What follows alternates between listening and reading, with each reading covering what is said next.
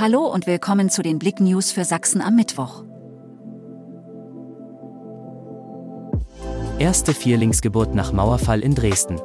Erstmals seit 1984 sind im Dresdner Uniklinikum Vierlinge geboren worden. Shem, Jude, Ahmad und Ayhem seien bereits Mitte August per Kaiserschnitt zur Welt gekommen und Ende der vergangenen Woche gemeinsam mit ihrer Mutter gesund entlassen worden, teilte das Krankenhaus am Dienstag mit. Phänomen am Himmel. Partielle Sonnenfinsternis in der Region. Am Dienstagmittag war eine teilweise Sonnenfinsternis in der Region zu sehen, allerdings nur dort, wo es auch Wolkenlücken gab. Die Sonne war durch den Mond kurze Zeit rund ein Drittel abgedeckt. Blick.de hat die Fotos online für euch. Sachsen weiter Schlusslicht bei Immunisierung gegen Corona. Sachsen ist trotz aller Bemühungen und Aufrufe nach wie vor bundesweites Schlusslicht beim Impfen gegen das Coronavirus. Bisher sind laut Robert Koch Institut erst 66,3 Prozent der Bevölkerung mindestens einmal geimpft.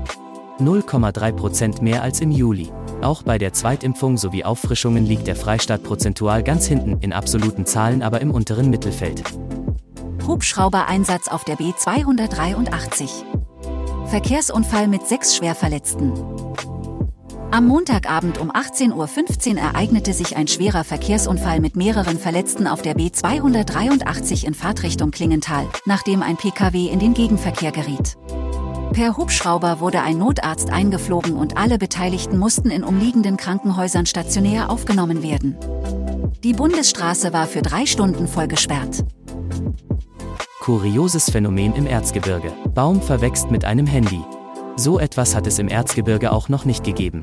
In Pobershau, einem Ortsteil von Marienberg, verwächst ein altes Mobiltelefon mit einem Baum. Eine Wanderin entdeckte das Handy vor geraumer Zeit bei einem Spaziergang. Was von weitem wie eine Wildtierkamera aussieht, entpuppte sich bei genauerem Hinsehen als ein Mobiltelefon. Danke fürs Zuhören. Mehr Themen auf Blick.de